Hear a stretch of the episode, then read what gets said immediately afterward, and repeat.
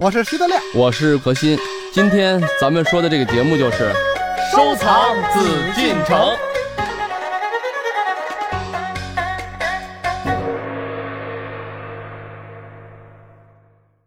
欢迎各位继续来关注我们的《艺海藏家》，我是主持人永峰。我们继续和大家一起来收藏紫禁城，说一说皇帝的大婚。德亮，你知道吗？我去那个皇帝大婚展当中，我看到的真的是实际上这里面就很让人你看震撼这个永丰，我就挑你毛病了啊。啊什么？这里面就有一个问题了，皇帝的大婚这就是个病句。为什么？为什么？你看这就是一个小的概念啊，嗯就是在古代啊，一说大婚，它实际是特指皇帝迎娶皇后叫大婚。在封建社会，这是一个很严谨的事儿。一般的，咱们说了，老百姓家结婚呀、娶媳妇儿啊等等啊，嗯，呃，包括你说这个王公贵族啊，都不能叫大婚。你看我们现在很多娱乐新闻里面啊，很多明星一那结他们婚天天都哟大谁谁谁婚，都大都都婚都谁都想过当皇帝。现在不是民主嘛，对 吧？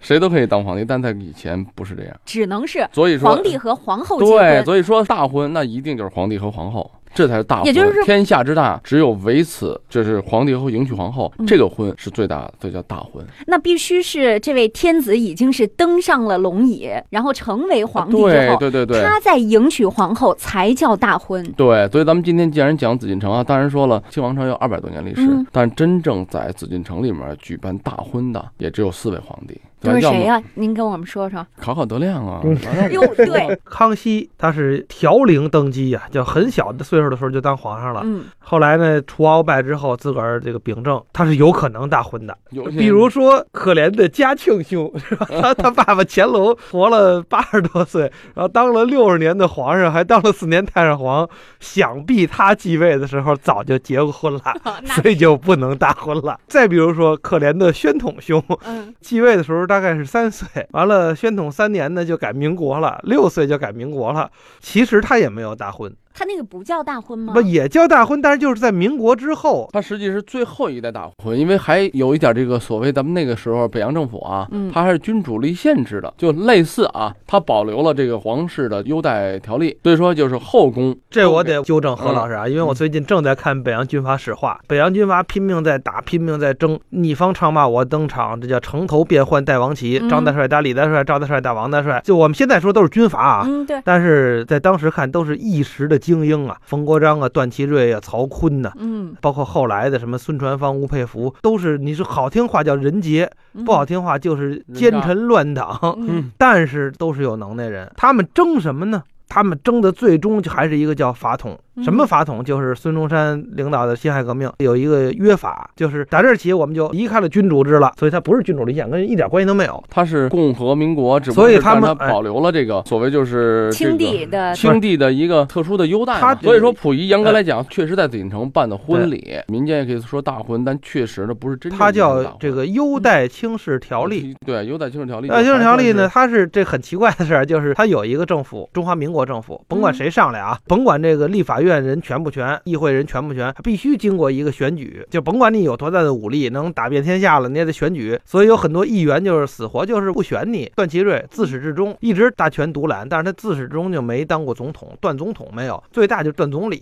但是呢，他们所谓优待轻视，就是紫禁城里的这个溥仪啊，他是当外国君主的礼仪那么对待，所以很奇怪，就好像是有一个外国君主住在中国就，国民政府说白了啊，在那个很动乱的时代啊哎，，嗯，为什么当做一个君主，还是保留了一些皇室的这个？咱们说他当时是叫优待，实际也就是因为他国家没有完全的统一和平定嘛。这个每个人的权利实际都是有一定的能力，所以说呢，在这个时候呢，大家的意见不统一的时候，我就保留了皇室的，就是以前前朝的这么一个，就像咱们说过渡一样啊。嗯，有这么对一段过渡期，所以说这个最后咱们一会儿可能会讲到，实际溥仪的这个所谓的大婚啊，很有意思。对，他和以往那些皇帝的大婚，刚才呢这个仪式还是有差别的。刚才这个德亮说的挺对啊，他是排除法，嗯他分析啊，虽然说他可能不知道啊，但他分析，对，也对了一你个，呃，这个有四位皇帝，因为入关以后的皇帝呢，这十位呢有五位都已经就是结过婚了。刚才他推理的对，康熙，嗯但实际康熙前面的顺治，也是，对吧？入关以后的皇帝，然后他在这儿登过基，结了婚了，然后康熙，然后就是同治和光绪，都嗯清是小初皇的帝。两位，清末的两位，对对对对对，他都是小皇上嘛。为什么说叫大婚？第一个，他必须是皇上；第二，必须是皇后。嗯就是皇上三宫六院，我娶了好些，对不起，对他后面好多呢，不能叫大婚了。一这位是合皇法后，夫妻，那些也是合法 的呀，甭管是真小主，对吧这小主那些都是合法的呀。嗯但是你不是原配就不行。当然说了提倡一夫一妻制，但在很多阿拉伯国家里面，确实还允许一夫多妻制啊。在那个时候，他可以拥有三宫六院、宠妃啊等等啊。但是这个皇后，这个根本实际是也是皇帝皇家最重要的。为什么要提倡母仪天下？首先，咱们要讲封建社会是什么社会？中国是农业制国家，也就是说以农业为主，农业占到了整个经济基础啊百分之八十左右。嗯那也就是说，农耕民族、农耕文化最重要的什么？就是劳动力。嗯所以说需要什么？需要人丁丰盛，需要人丁很旺。这个时代呢，就是皇帝是什么？天子嘛，所以他是需要一位皇后。嗯你看，一直要尊崇的就是皇后大婚。那至于说其他的皇贵妃，得有贵妃呀、有嫔妃呀，还有什嗯么像你说答应啊答应啊等等啊啊，啊，贵对人呀呐，对啊，贵人啊等等这些东西很多，那都是为了给皇帝，咱就这么说繁衍子嗣的，繁衍子嗣的。嗯就这个确实也是有这么一个情况啊。对对对，所以说是根据当时社会的文化。可是咱们人社会在进步嘛，为什么说这以前的文化取其精华，去其糟粕就在这儿？哎呦，我怎么觉得，如果要是跟大家说了这个皇上的大婚，可能会有更多的心理负担啊。啊，那倒尤没什其么这个负担男孩子，你看这个皇很上，辛苦啊，对呀、大婚得准备多少东西啊？而且但是这个皇礼帝啊节是有点多好繁了缛啊。有点好处啊。嗯一般的人家啊，包括老百姓啊，迎接这新娘子，就是嗯他说这个原配迎接这个嫡配的时候，他是怎么情况，都得亲自去，这中国的一个传统。嗯，对啊，就是新郎一定要去新娘家去把新娘给接出来，嗯，这算进了咱自己家了哈。对但是只有皇帝不行，嗯他是贵为天子，万人之上，他不可能是九五之尊，他去迎娶一个女人，他只能派代表去迎娶这个新娘。这也是所谓中国这封建啊，到了封建礼法、封建礼教最高一级皇帝这一级别的时候，体现的这种所谓威严啊。嗯因为说句老实话，这个真正的大婚，咱们看到的形式上，绝对是全国最隆重的。对啊，他已经把最一种热闹礼仪的文化推上一个对巅，峰它。是一啊种政治的、皇权的，嗯还是一种整个社会文化的一种体现。中国咱们自己原来的很多传统啊，包括咱们那种所谓传统，就是比如说最简单的，嗯现在结婚谁都知道要搁着花生瓜子儿啊，要多子多福啊，嗯，这种附会这种文化的，这实际很小的一个点啊，对啊，但是能感觉到这是一种文化的一种传承。嗯就所有文化的概念啊，所有这种所谓奢华的这种场面等等，皇帝都做到了。但是实际四个字可以形容他们那个时候的婚姻，什么？情浅义薄，确实也是当时的一种无奈啊。嗯很简单，说的再俗点儿，先结婚后恋爱。当然说了，那个时候谈不上恋爱，为什么？皇帝要娶你了，你就是万幸。对，真的就是三生有幸，入主的皇家了。因为嗯他本身他的身世也是显赫的，没有一个跟皇帝结婚被选为皇后的人能是普通人家，那都是血统上。他们说满族啊、八旗啊、蒙八嗯旗，咱们说以前的这个满八旗啊等等嘛，还有汉八旗啊。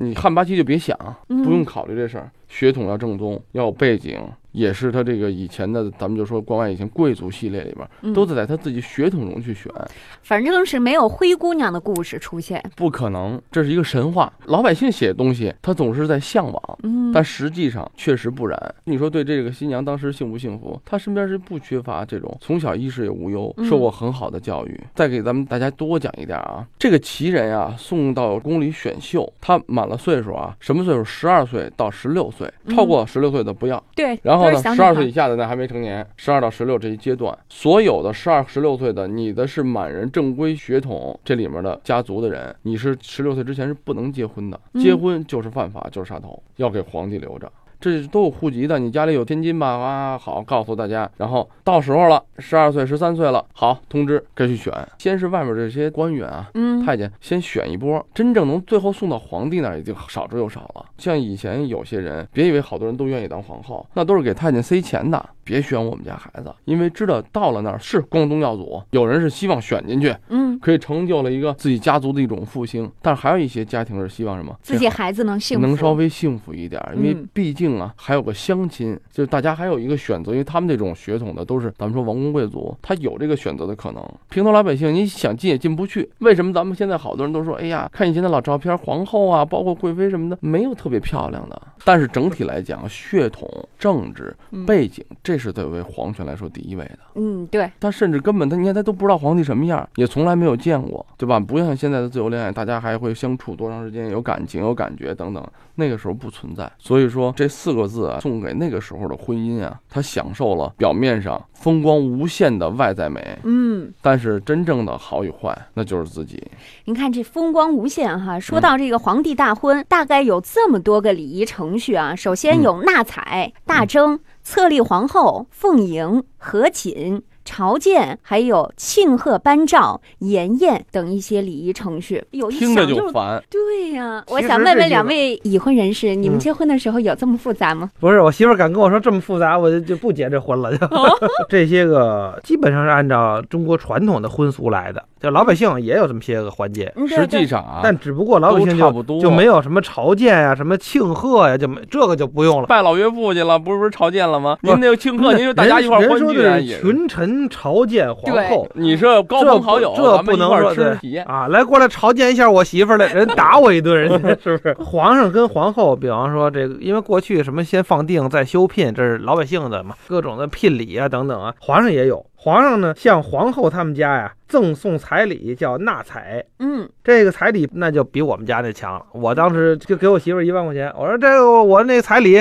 嗯然后我岳父转手给我媳妇儿，赶紧吧，走个形式，知道吧？对对对。那皇上家可不是，哎呦，大这量合着的他没马花匹钱、啊。哎，我们看看皇上给什么呀？白马两黄匹金啊，甲胄、丝绸、丝帛等等。你看这只不过是一个纳采，就是小地儿去了以后呢，实际皇帝嗯给不给都不重要嗯，但是只不过是皇帝呢，还是遵循了真正就咱们中国传统的礼仪。嗯，嗯既然要娶媳妇儿了，毕竟把人家闺女娶过来，那我就会下一些礼，就跟他们说聘礼似的，他们叫嗯纳采。实际上这东西真是贵为皇后了，这点彩还叫彩吗嗯？这些家族人也不缺这些，人只是为了一个仪式嗯嘛，但是皇形帝必须式。要有这个仪式。对，这仪式完了以后，就有真给钱的了，嗯皇上就再去了。这仪式完了以后就是大征，纳采完了大征，大征就是民间说大定，就这意思似的。嗯嗯黄金两百两，白银一万两，缎子一千匹，嗯，哇，金银茶具、银盆这些东西，另外还有妆奁三百六十台，就是一个人一条扁担抬两挑，这叫一台，一共是三百六十台。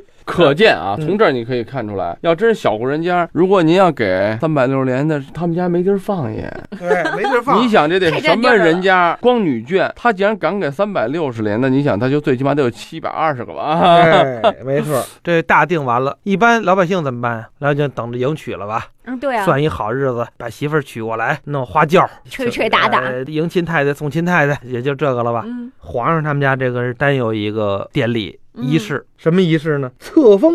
她不册封你啊，一个民女，你进皇宫是进不了的。嗯，我这大婚说白了，龙道国道啊，咱们说从大清门现在天安门这么走这条中轴线进来，过午门，你怎然么后到进来呀、那对您没有地位啊，皇帝是九五之尊啊，天子啊，所以他得先封你。嗯这是在咱们民间中是没有的。什么叫册封啊？嗯你们俩领了证了就册封，没领证你想进我们家门儿还不行呢。我一闺女我也不让她进来。 对，因为这个皇上他是双重身份，就是第一重身份呢，他是天子，对是政治性的，是国家最高元首；再有一重身份才是他们家自个儿家人，对吧？你像我们家行了，我娶我媳妇儿给点定钱是吧？ 嗯 不叫定钱， 给 点定彩礼也给点不定也不礼多彩礼啊，嗯我老岳父还都还给我们了。